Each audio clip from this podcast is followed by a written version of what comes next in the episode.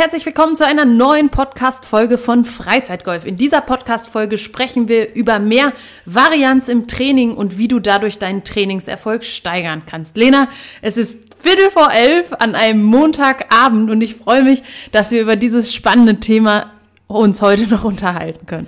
Ja, definitiv der richtige Zeitpunkt, um sich darüber Gedanken zu machen. Äh, klingt jetzt vielleicht ironischer, als es wirklich ist. Wir wissen es, die Tage werden länger, die Golfsaison steht vor der Tür und ich finde, ich weiß nicht, wie es dir geht, aber man ist wieder so richtig motiviert, auch im Training anzugreifen. Wintertraining ist immer so ein bisschen zäh, sagen wir es mal so. Ähm, und jetzt, wo die Tage länger werden, es ein bisschen wärmer ist, so ein bisschen Sonne auf der Haut ist, äh, fällt einem das dann doch leichter auf der Range zu stehen und gewisse Trainingsvariationen ähm, durchzuführen. Und ähm, warum reden wir eigentlich darüber, über Trainingsvariationen? Wir kennen sicherlich auch die Momente, wo man einfach auf der Range steht und sein siebener Eisen kopflos nach vorne ballert. Ähm, ist das zielführend in deinen Augen? Es kommt drauf an und das ist ja so oft die Antwort, äh, wenn es darum geht, für sich einen individuellen Weg zu finden, der für einen selbst funktioniert. Ich glaube, zu Beginn der Saison ist es gar nicht so entscheidend, welche Trainingsrhythmen man verfolgt, äh, wie man sich ob auf man der überhaupt welche verfolgt. Auch das, äh, ob man sich auf der Driving Range stundenlang äh, einspielt oder ähm, sein siebener Eisen bespielt oder ob man mal auf die Runde geht. Ich glaube, da kommt es erstmal darauf an, ein gutes Gefühl für die Saison zu entwickeln. Trotzdem habe ich auch uns schon häufiger in der Vergangenheit dabei erwischt, dass die Range Sessions äh, durchaus sehr eintönig sein können oder auch die Sessions auf dem Putting Green. Ähm, und das muss nicht sein und das steht vielleicht auch so ein bisschen der, dem Erfolg oder dem, dem Output, den man da generieren kann, im Weg. Und warum das so ist, das kann ich sogar validieren, denn wir haben ungefähr vor einem Jahr ähm, unser Trainingswochenende ähm, mit der Mannschaft ab absolviert und auf dem Putting Green haben wir dann so ein paar Spiele gespielt. Und ich weiß nicht, wie es dir geht, aber wir sind ja ich glaube, das weiß ich ganz genau. Wir sind ja beide sehr kompetitive äh, Menschen, die sich auch durchaus da, äh, davon motivieren lassen, äh, das ein oder andere Spiel zu gewinnen. Und deswegen ist das gerade für solche Leute wie uns äh, ein totaler Gamechanger, wenn es mal um ein bisschen was geht, wenn man verschiedene Variationen spielt. Es ging dann um äh, möglichst nahes Spielen an einen Stick ähm, oder in einen Korridor, den man vorher festlegt. Und das macht natürlich gleich so ein bisschen mehr Druck äh, und die Situation auch einfach spannender. Und äh, manchmal reichen solche Variationen Variation schon, um mehr Output aus dem Training zu generieren? Oder siehst du das anders? Wie ging es dir mit dieser Art von äh, Herangehensweise im Training? Also nee, mir ging es da natürlich ähnlich. Sobald es irgendein Spiel zu gewinnen gibt, bin ich auch voll Ist dabei. Und ähm, einfach, weil es, finde ich, mehr Spaß macht, wenn es irgendwie äh, um was geht, sei es äh, um die Ehre oder um Ehre. Äh, irgendwas anderes, das ist mir eigentlich egal, aber man ist irgendwie konzentrierter bei der Sache. Und ähm, ich fand noch einen zweiten Punkt äh, da relativ ja ähm, offensichtlich.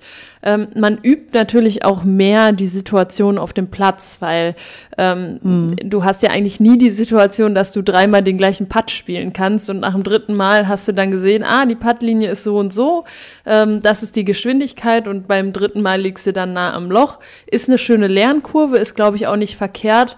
Ähm, wenn man daran arbeitet, erstmal grundsätzlich ein Verständnis ähm, für den Ball auf dem Putting Green äh, zu bekommen, aber ist natürlich absolut nicht die Situation, mit der man äh, auf dem Golfplatz konfrontiert ist. Also ich, ich sehe in beiden Trainingsweisen äh, Vorteile. Ich glaube, man darf sich auch nicht auf die eine oder die Nein. andere Trainingsart und Weise äh, versteifen das war jetzt so der Bereich Patten und du hast es schon angesprochen, auf dem Platz lauern viele Situationen, wo man auch, ähm, ja, vor allem in den ersten Saisons, die man spielt, noch nicht so richtig die Erfahrungen hat. Und ähm, auf der Driving Range, ich meine, gerade so die erste Saison hält man sich noch so an den äh, Schläger fest.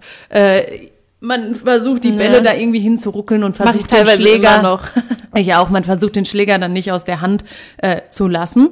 Und trotzdem kann man durch leichte Abwandlung da auch ähm, ja viel, viel mehr ähm, Variabilität reinbringen. Und zwar, was wir ja ganz gerne spielen, ist 50, 75, 100, 120. Ähm, das heißt, dass man einfach ähm, ja, sich die Entfernungsmessungen äh, oder die Entfernungsschilder vornimmt, dorthin zu spielen und dann eben mit den Schlägern variiert. Und das Interessante ist, wenn man dann noch, okay, 50 kann ich jetzt einerseits mit einem Sandwedge ansteuern, mit einem Pitching Wedge ansteuern oder mit einer 9 und so für unterschiedliche ähm, Herausforderungen, die auf dem Platz lauern, ähm, auch gezielt trainieren. Und ich glaube, das ist auch wichtig und das vergisst man häufig, weil wir häufig über Schlagweiten je Schläger sprechen, ähm, dass es manchmal auch hilfreich sein kann, wenn man verschiedene Variationen kann und die auch einfach mal übt. Definitiv. Also wenn man das hinbekommt, quasi durch seine Ausholhöhe, nenne ich es jetzt mal, ähm, quasi so ein Uhrwerk äh, zu sein, was ähm, Schlägerweiten angeht, dann ist das natürlich super viel wert.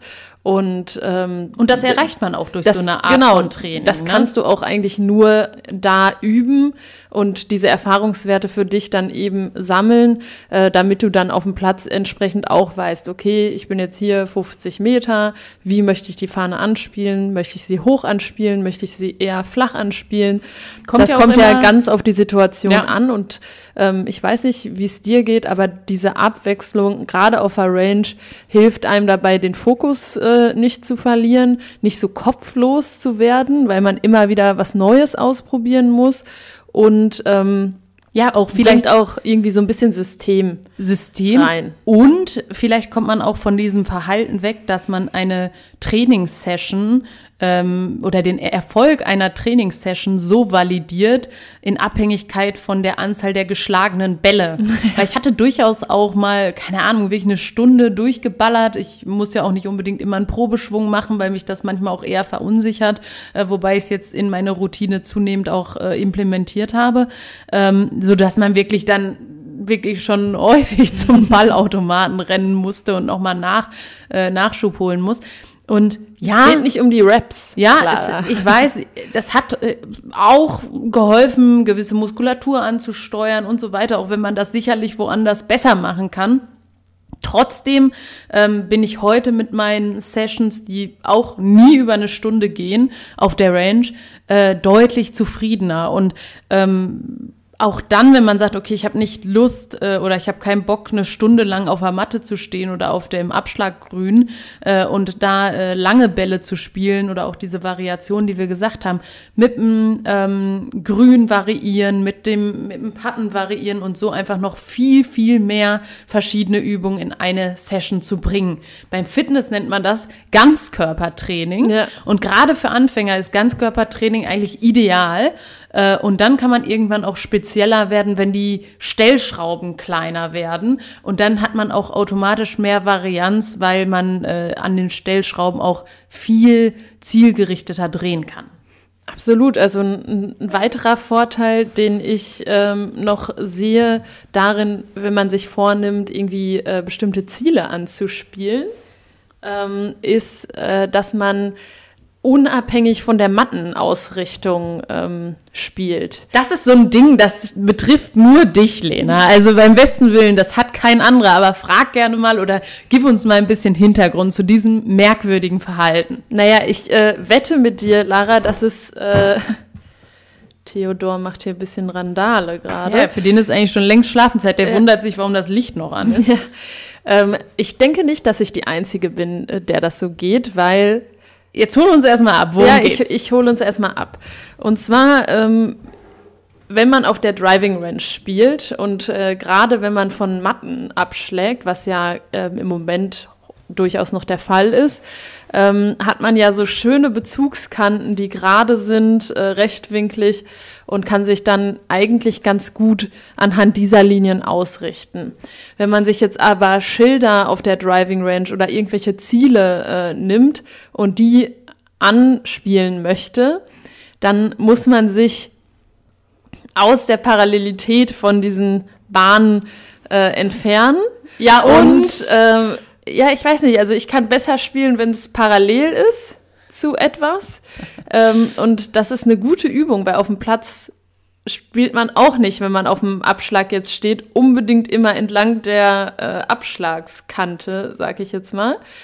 Und äh, ist für mich eine wichtige Übung, die ich auch äh, verinnerlichen muss. Und ich wette mit dir, Lara, äh, schreibt uns bitte sehr gerne, wenn ihr das äh, auch so seht äh, oder euch auch Schwierigkeiten bereitet, außerhalb des, der Parallelität zu spielen ähm, und ich wette mit dir, Lara, dass es da auch Leute da draußen gibt, denen das genauso geht. Aber schreibt uns auch gerne, wenn ihr das nicht so seht und wenn ihr eher auf meiner Seite sind, wobei Breit. ich das gar ja, Entschuldigung, wobei ich das gar nicht verurteilen möchte, denn du hast diese, diese Schwäche, erkannt und bringst jetzt in deinen Trainingsablauf genau diese Situation mit ein. Und das ist ja völlig in Ordnung. Also ähm, das gehört ja auch irgendwie mit dazu, um mehr aus einer Trainingssession mit rauszunehmen. Weil ja, Bälle kloppen und Bälle weit kloppen macht auch mal Spaß. Ähm, aber wenn man sich mit konkreten Situationen, die einem auf dem Platz häufiger mal auffallen, wo man Schwierigkeiten hat, auch im Training ähm, konfrontiert, hat man natürlich langfristig einfach ähm, ein besseres, besser ausgerichtetes Training auf, ähm, auf die Schwächen, die man vielleicht aktuell noch hat. Definitiv. Und das gehört für mich auch, genau das gehört für mich äh, zu diesem Oberthema Variation im Training, dass man seine Schwächen auch äh, adressiert. Nicht nur, weil sonst geht man total geknickt nachher vom, ähm, von der Range runter. Das wäre auch nicht so schön. Habe ich auch mal irgendwie ein Reel gesehen, wo jemand gesagt hat, ähm, der auf der Runde war, mit dem Driver lief's gar nicht, also gehe ich jetzt auf eine Range und spiele nur den Driver, bis es funktioniert. Und ähm, das hat, glaube ich, auch für das Mentale, äh, also es kann zwei mögliche Wege nehmen. Entweder man verstärkt das Gefühl, scheiße, mit es meinem läuft Driver läuft's gar nicht, den kann ich kann verkaufen. Passieren. Oder man äh, sagt halt, okay, wann irgendwie ein Tagesding, jetzt läuft's wieder. Aber es ist sehr gefährlich, sich nur darauf zu fokussieren, weil man dann eben wirklich diese Blockaden aufbauen kann. Ja. Und man muss sich die auch dann auch wieder schwerer oder schwerer zu lösen sind. Genau. Und man muss sich dann auch ein bisschen auf seine Stärken konzentrieren. Was lief gut? Vielleicht lief das Kurzspiel gut. Dann macht man auch ein bisschen Kurzspiel mit dazu, um nicht dieses komplette äh, schlechte Gefühl zu bekommen und dann wirklich in ein tiefes Loch zu fallen, was ja verheerend wäre, wenn man sich da erst wieder rausarbeiten muss. Und wenn man sich erstmal so eine Wackeldisziplin manifestiert hat, dann ähm, muss man die Psyche auch, schon ja. austricksen, um die wieder loswerden. Absolut. Du hast es gerade angesprochen, äh, Kurzspiel, denn wir haben jetzt in dieser Folge bereits übers Patten und mögliche Variationen dort äh, gesprochen. Wir haben über das äh, lange Spiel oder gut, 50 Meter ist jetzt wahrscheinlich noch nicht das lange Spiel, aber über das Spiel ähm, von den Abschlagsmatten oder von den Abschlägen gesprochen, wie man das variieren kann durch verschiedene Entfernungen, verschiedene Schläger. Auch vielleicht, wenn man irgendwie einen Golf-Buddy oder so hat, ähm, mal ein bisschen zocken und sagen, komm, hier, wir spielen jetzt auf die 100, wir spielen jetzt auf die 50 und man sucht sich unterschiedliche Fixpunkte aus. Kurzspiel haben wir noch nicht drüber gesprochen. Und ähm, funktioniert da aber genauso gut. Haben wir auch schon mal ein äh, YouTube-Video drüber gemacht. Gibt's irgendwie zigtausend Übungen, die man da machen kann. Ich würde es da auch nicht überladen, je Trainingseinheit. Ich würde mir drei, vier Übungen raussuchen, aber total wertvoll, wenn man das eben beherrscht und äh, wirklich unterschiedliche Situationen im Kurzspiel richtig einschätzen kann, dafür den richtigen Schlag rausholt. Da kann man richtig, richtig Schläge mit sparen, wenn man das drauf hat und ist genau dafür auch wichtig, dass man jede Variation versucht zu simulieren, vielleicht sich auch gedanklich ähm, gewisse Grünsituationen vorstellt und die dann auf der Range nachspielt, weil das ist ja so ein bisschen schade. Man kann ja nicht einfach auf dem Platz stehen bleiben und am Grün dann üben, sich die unterschiedlichen ja, Variationen raussuchen. Nicht in dem Maß. Gibt's Zeiten, wo das sicherlich besser möglich ist als äh, jetzt zu den Hochzeiten. Trotzdem ist es auf der Range natürlich noch mal so ein bisschen zwangloser. Man hat die Range-Bälle, man hat dann mal 20, 25 Bälle im Eimer und kann das dann entsprechend üben und macht da genauso Sinn, äh, die Variation mit einzubauen. Bei uns ist es ja zum Beispiel so, dass das äh, ähm, ja, Grün zum Üben des Kurzspiels ähm, sowohl Variabilität in den Fahnenpositionen bietet, es sind zwei Fahnen dort platziert, aber auch äh, im Hinblick auf Untergründe. Ähm, man hat einen großen Teil, wo rough ist, semi-rough, aber auch ein bisschen Fairway. Sand. Ähm, Sand, genau, aus dem Bunker raus. Ähm, und das hilft natürlich auch, äh, unterschiedliche äh, ja, ähm, Situation dort abzubilden. Was man da gut machen kann, haben wir auch schon häufiger mit der Mannschaft gemacht, so eine Art Zirkel aufbauen. Ja. Äh, man legt sich irgendwie fünf Positionen rund um das Grün fest, hinterm Bunker, im Bunker. Das sind ja alles Sachen, äh, die man äh, üben kann. Üben kann. ähm, und, und spielt das einfach mal zehn Runden. Ja. Und das macht natürlich mehr Spaß, wenn man in einer Gruppe ist, aber kann man auch gut alleine machen und ist auch ähm, da eben die gute Möglichkeit, bisschen mehr Pfiff ins Training zu bringen und so auch eine erfolgreichere Trainingssession zu machen, um dann eben aber auch ähm, ja ein besseres Spiel, eine bessere Spielperformance ähm, ja, zu manifestieren und adressiert da dann auch wieder die realere Situation auf dem Platz, dass man eben einen Schlag nicht 20 Mal spielen kann und den dann optimiert einmal ausführt, sondern man hat eine Chance und dann kommt der Schlag nie wieder, äh, um es mal dramatisch auszudrücken. Und äh, genauso ist es eben auch, wenn man diesen Zirkel spielt, man hat eine Chance, entweder man nutzt sie oder man nutzt sie nicht, hat auch wieder einen Einfluss auf, auf den Kopf ähm, dass man eben nicht sagt, ich habe doch eh 20 Chancen, ist der eine jetzt auch egal. Ja, wobei ich auch auch wenn das entgegen der Übung war. Ich habe auch Schläge wiederholt bei der ja, Übung. um nochmal genau zu gucken, genau. Wie, wie kann man das jetzt verbessern. Und Definitiv. das mache ich entweder, wenn der Schlag richtig gut war oder wenn der Schlag richtig mies war. Also ja. Also wenn er gut war, ne, man sagt ja eigentlich, ach nee, dann lasse ich ihn so, dann möchte ich da jetzt nicht dran rütteln, aber dann versuche ich schon merken, ähm, Muscle Memory und ja. äh, Situationen merken, vorstellen, immer wieder zurückdenken, reflektieren. Äh, wenn es schlecht war, will ich damit nicht weiter weitergehen und will mir, dann will ich auch nicht so in diesem Glauben feststecken, dass ich es einfach von da nicht drauf habe. Ja.